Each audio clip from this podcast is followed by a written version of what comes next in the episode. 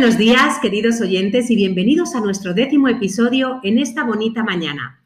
Carmen te saluda desde Escucharte Valdemorillo.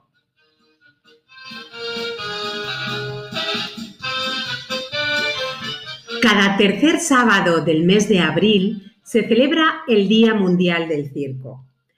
Esta iniciativa es promovida por la Federación Mundial del Circo, que busca reconocer, preservar y promover el valor del circo y su aportación cultural.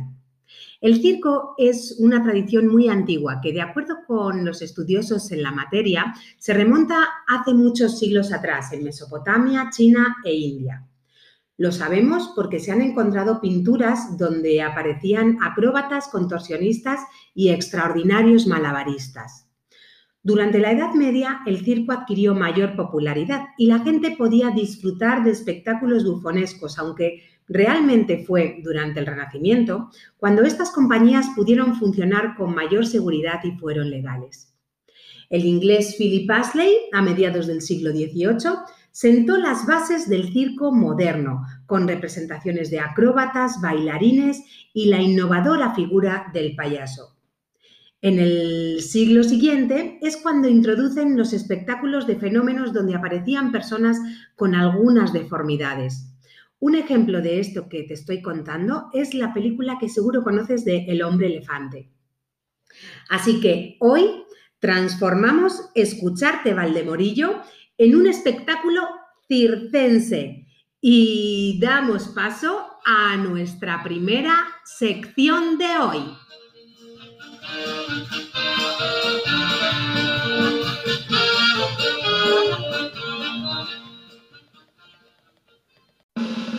Con todos ustedes, nuestra dama egipcia Laura Di Nobile.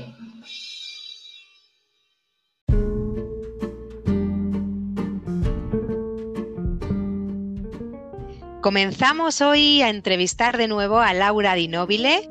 Eh, nos va a hablar de historia antigua, como es habitual en programas anteriores. Y bueno, simplemente recordaros que Laura Di Nobile es socia fundadora del Centro Elba y que en el Centro Elba son expertos en egiptología, historia antigua e historia del arte. Bienvenida, Laura. aquí estoy esperándote. Pues bien, mira, bien. No nos vamos a quejar. Muy bien, pues hoy eh, nos vas a hablar de un hallazgo, uno de los tantos y famosos hallazgos en Egipto. ¿Y, de qué pues hallazgo se trata, Laura? A mí me gusta titularlo Tres moscas para una reina. Es un título raro, sorprendente. Se trata de un hallazgo que ocurrió, tuvo lugar en 1858, es decir, que lo que hoy es el Ministerio de Antigüedades de Egipto entonces daba sus primeros pasos, se llamaba entonces Servicio de Antigüedades y lo dirigía un francés con mucho carácter, Auguste Mariette. Este hombre se entera, como siempre pasaba todo en aquella época, de que ha aparecido un tesoro de una reina, de una mujer, en la zona de Luxor, o sea, donde hoy vamos, en la, antigua Tebas, donde hoy vamos a bañar a Luxor. Entonces, parece ser que había sido muy llamativo. Mariette estaba en el Cairo, agarra su barquito, se sube a su barquito y se va navegando deprisa hacia eh, Tebas, Luxor. En Tebas, Parece ser que el gobernador, de la zona se había apropiado de lo que se había encontrado, que era un ataúd, y se hablaba de un tesoro de muchas joyas. Entonces Mariette se cruza con el barco del gobernador, que se había quedado con algunas piezas para sus favoritas, y mandaba el resto al Gedive, que entonces gobernaba en Egipto, que estaba en el Cairo. Se cruza con el barco y literalmente lo aborda. Esto lo cuenta su secretario que estaba presente y que realmente estaba, como yo me imagino, con los ojos como platos. Para el barco y exige legalmente que le devuelvan la caja, el cofre en el que van las cosas. Le dicen que no y Mariette, que medía algo así como 1,82, era un hombre que pesaba cerca de 100 kilos, es decir, era un hombre corpulento. Sale de su camarote con una espada colgando del cinto, del cinturón y un arcabuz, o sea, una especie de, rifle en la mano. Se sube al otro barco, exige que le devuelvan las cosas, no se las dan, bueno, ahí se lía una, empiezan a tortas, se empiezan a pegar, el pobre secretario, que era un jovencito, así muy tímido, lo describe, estaba aterrado, al final Mariette se sale con la suya, se lleva el cofre y el ataúd y lo sube a su barco. Bien, ¿Cuál era la importancia de este hallazgo? La reina que habían encontrado se llamaba Ahotep. Era una reina que vivió en un momento lo que nosotros conocemos hoy como la dinastía 17 y comienzos de la 18, en la que Egipto está separado, está desunido. En la parte del delta gobiernan unos eh, Ixos, que son llamados Ixos, que eran unos extranjeros que habían, habían entrado en Egipto con una inmigración pacífica realmente, casi comercial, pero habían provocado una división en el país. Total, que primero el marido de Ajotep y después sus dos hijos van, intentan unificarlo, hay guerras, hay batallas, el marido muere, un hijo muere, el último al final no, pero en ese momento Ajotep, que era de una familia de gran tradición en la zona de Tebas, se queda gobernando en Luxor y digo gobernando porque en aquella época había, digamos, unos pocos, unos cuantos príncipes con ganas de poder al estar ausente el rey. Bueno, la cuestión es que esta mujer gobernó durante prácticamente los tres reinados, mantuvo allí el, el, trono, y hoy encontramos textos que dicen algo así como, alabad a la señora del país, a la soberana de las riberas de las regiones lejanas, aquella cuyo nombre se alza sobre los países montañosos que toma decisiones preparándose para el pueblo. Sabéis que las reinas, en teoría, porque algunas las hubo, no podían reinar, pero esta mujer mantuvo eh, de lo que era el poder del gobierno en sus manos, precisamente para salvaguardar el reinado a su hijo, que sería el primer rey de la dinastía 18, la dinastía de los grandes guerreros. Bien, en el ajuar de la reina había realmente maravillas. Unos collares con unas eh, cuentas orientalizantes eh, en forma de animales, unas cadenas de altísima calidad, pero realmente lo más importante y sorprendente que había eran unas armas, unas hachas, unos puñales y tres moscas en oro de gran tamaño, aproximadamente unos 9 centímetros, unas moscas hechas con unas placas de oro gruesas, importantes, o sea, un buen trabajo de orfebrería. Nunca se había encontrado eso en el ajuar de una reina. La mosca era un amuleto muy utilizado en Egipto. Se dice que generalmente lo utilizaban los guerreros, los soldados, pero también en algunos casos se encontraron pequeños amuletos en, eh, en enterramientos de princesas. Pero nunca se habían encontrado como la del tamaño de Ajotep. Los textos nos dicen que los guerreros, cuando volvían de batallas valiosas, o sea, fuertes en las que habían combatido valerosamente, eran premiados con moscas de oro. Es decir, ellos mismos en sus tumbas dicen, y yo recibí eh, tres moscas de oro y otra de plata. O sea, esta mujer había sido condecorada con, eh, eh, unos amuletos, con unos premios, lo que sería una medalla al valor, por ejemplo, generalmente tenían los hombres. Y la primera y única que las ha tenido fue ella. La verdad es que fue una mujer longeva, parece ser que eh, pudo fallecer cerca de los 80 años, muy longeva para estar en Egipto, y eh, como te digo, apoyó fundamentalmente lo que fue el trono del rey, ¿no? El trono de su hijo, un, bueno, un gran guerrero y todo esto. Pero lo importante es conocida ella, la reina de las moscas, quienes no recuerdan el nombre, precisamente por este valiosísimo eh, premio que se llevó a la tumba. Qué bueno, pues yo ya me he apuntado el nombre de esta reina para seguir investigando. Me parece súper interesante esto que nos cuentas. Y, bueno, ¿se sabe algo sobre un poco cómo era eh, físicamente. No, no tenemos datos porque hay algunas esculturas, sí las hay, pero las esculturas en aquella época no eran un auténtico retrato. La escultura egipcia era como ellos querían ser vistos. Eh, no, tenemos, solamente ah. hay una época muy anterior en el Reino Medio en la que algunas son casi, casi retratos. De todas maneras, em, bueno, desgraciadamente tampoco podemos saber nada a través de la momia, porque el gobernador de Tebas lo que hizo fue desvendarla, como era lógico en aquella época, sacar las joyas. Las joyas se tenían que colocar entre los vendajes y en determinados lugares del cuerpo. Entonces la momia fue tirada por allí y lo único que tenemos hoy, eso sí, es un espectacular sarcófago de madera eh, revestido con lo que hoy llamaríamos pan de oro, algunos adornos de piedras que no, no han desaparecido. Y bueno, pues sabemos sí que no era muy, alta, por ejemplo, que sería una mujer de unos 50, unos 52, algo así. Las mujeres egipcias eran relativamente bajitas, eh, pero no sabemos mucho más. Desgraciadamente, mm, no tenemos más información sobre ella. Bueno, pues nada, Laura, eh, muchísimas gracias por traernos hoy a Jotep aquí a escucharte Valdemorillo.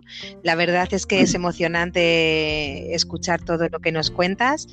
Y bueno, aquí despedimos la sección principal de hoy, dándote de nuevo las gracias y esperándote muy pronto en los siguientes programas. ¿eh? Venga, gracias Laura, hasta pronto.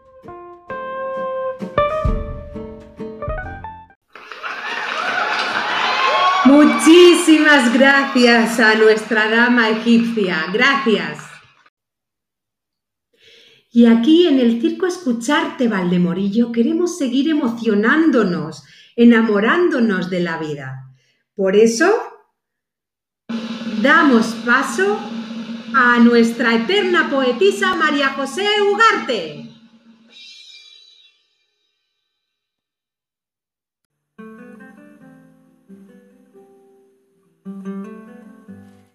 Feliz día, amigo. Soy María José Ugarte y aquí comienza mi sección Poesía eres tú. Hoy traigo en mi mochila los versos del Nobel de Literatura de 1971, uno de esos poetas que llamamos del alma. Ricardo Eliezer Neftalí Reyes Vaso Alto. Por ese nombre seguro que no le conoces. Pero si te digo Pablo Neruda, la cosa cambia, ¿verdad? El poeta Neftalí Reyes, desde 1921, con tan solo 16 añitos, comenzó a firmar con el seudónimo Pablo Neruda. Hay muchas teorías sobre el origen del nombre, que lo tomó del escritor checa Jan Neruda, o que se inspiró en la novela de Conan Doyle Estudio en Escarlata, donde Sherlock Holmes dice ir a escuchar un concierto de una tal Norman Neruda, una famosa violinista austriaca. Pero lo cierto es que los cuentos de Malastrana de Jan Neruda se conocen en Chile desde 1923, mientras que Sherlock Holmes se conoce desde principios del siglo XX. Por eso parece ser que esta segunda teoría es la más acertada respecto al origen del seudónimo Neruda. Tras esta curiosidad, te presento uno de los poemas que integran el libro 20 poemas de amor y una canción desesperada, publicado en junio de 1924, un poemario que es referencia de la poesía de amor de todos los tiempos. Neruda mezcla en sus versos el recuerdo de varias mujeres reales de su primera juventud, para crear a la amada imaginaria que representa una idea puramente poética de su objeto amoroso. Vamos con el poema número 15.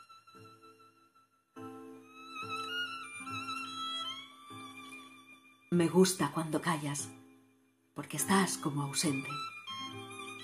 Y me oyes desde lejos y mi voz no te toca.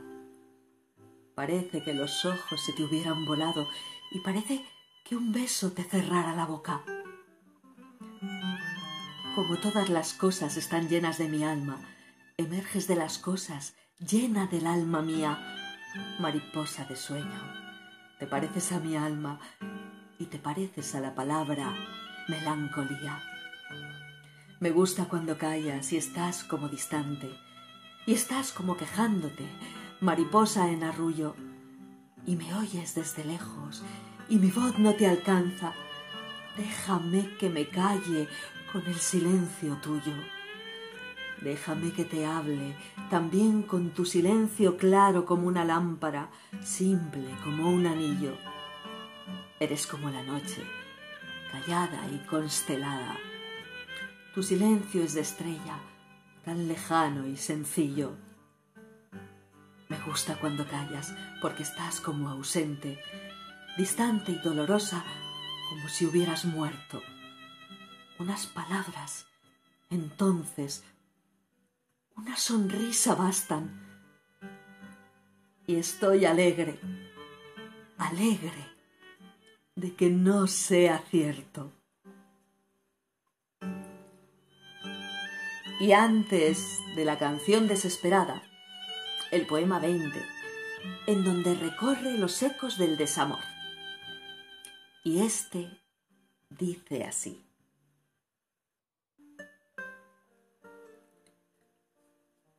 Puedo escribir los versos más tristes esta noche. Escribir, por ejemplo, la noche está estrellada y tiritan azules los astros a lo lejos.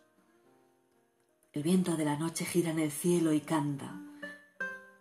Puedo escribir los versos más tristes esta noche. Yo la quise y a veces ella también me quiso. En las noches como esta la tuve entre mis brazos, la besé tantas veces bajo el cielo infinito. Ella me quiso. A veces yo también la quería. ¿Cómo no haber amado sus grandes ojos fijos?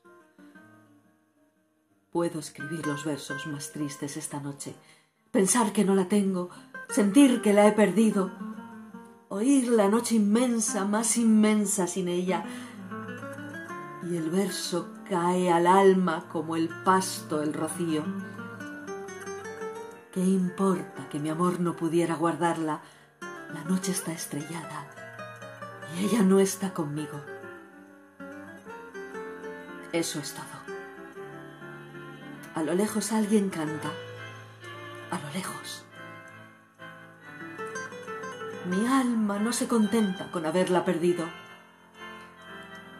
Como para acercarla, mi mirada la busca, mi corazón la busca, y ella no está conmigo. la misma noche que hace blanquear los mismos árboles. Nosotros, los de entonces, ya no somos los mismos. Ya no la quiero, es cierto, pero cuánto la quise. Mi voz buscaba el viento para tocar su oído. Otro. Será de otro, como antes de mis besos su voz, su cuerpo claro, sus ojos infinitos. Ya no la quiero, es cierto, pero tal vez la quiero.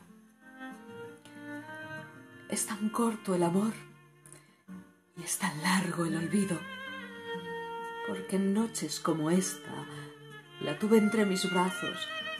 Mi alma no se contenta con haberla perdido aunque este sea el último dolor que ella me causa, y estos sean los últimos versos que yo le escribo.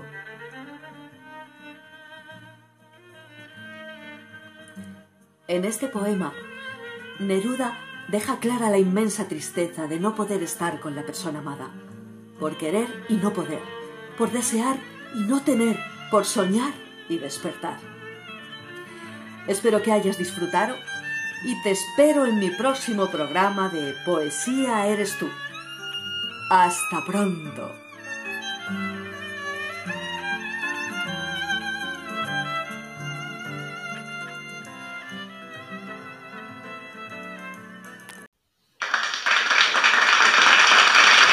Gracias, gracias, gracias, María José.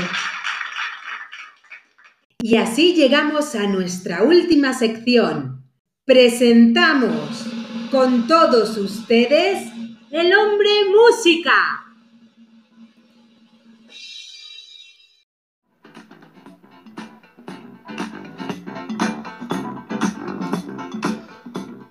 Hola a todos, esto es 100% libre de rigatón. Hoy vamos a recordar un grupo que tuvo solamente un año de vida, el grupo Moby Dick.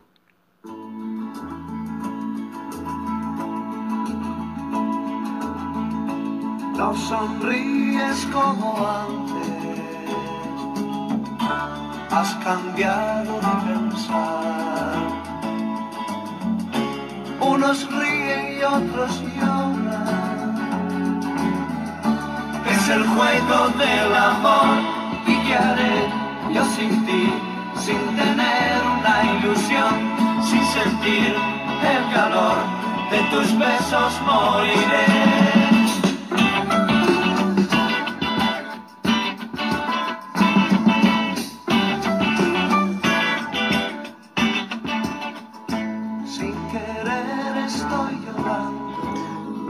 Moby Dick estaba formado por dos chicos de Jaén y dos chicos de Salamanca. Se unieron en 1971 y en el 72 se disolvieron, pero dejaron esta hermosísima canción que tanto en España como en Venezuela mismo llegó a los primeros puestos de las listas de mayores ventas. Una preciosa canción.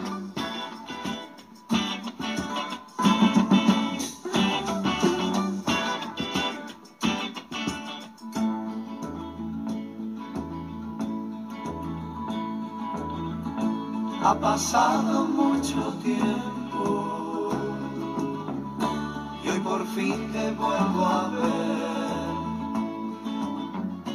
Has pasado sin mirarme. Y ahora como ya llegó la primavera, pues vamos a escuchar a The Cold Seal con este tema del año 67. I saw her sitting in the rain. Seem to care. She sat there and smiled at me. Then I knew, I knew, I knew, I knew, I knew she could make me happy. She could make me very Flowers in her hair.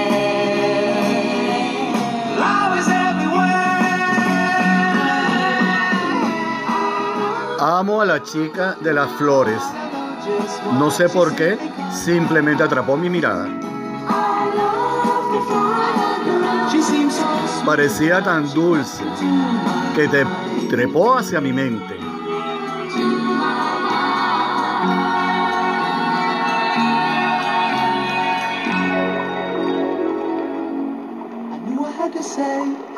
Yo sabía que tenía que decir hola. Ella me sonrió y tomó mi mano y caminamos por el parque solos. Entonces lo supe, que ella podría hacerme feliz. Flores en su pelo, flores por doquier. Amo a la chica de las flores. No sé por qué, simplemente atrapó mi mirada.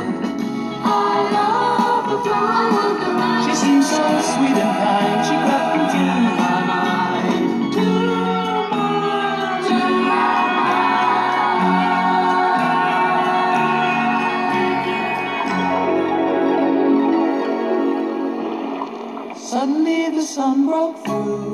See the sun. I turned around, she was gone. Where did she go? All I had left was one little flower in my hand.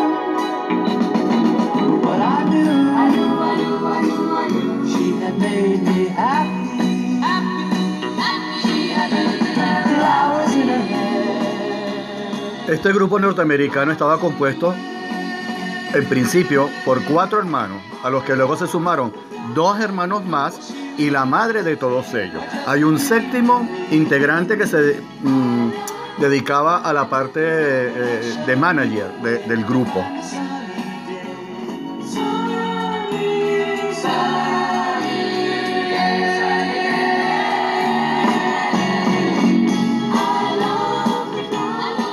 Bueno, así que con esta canción ideal para la primavera, me despido por esta semana.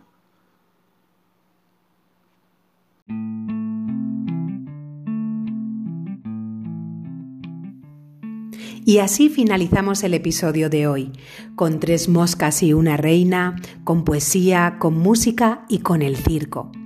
Deseamos haberte entretenido y divertido al menos un poquito. Ya sabes que puedes escribirnos a nuestro correo electrónico escuchartevaldemorillo.com. Gracias a nuestros colaboradores siempre atentos y dispuestos.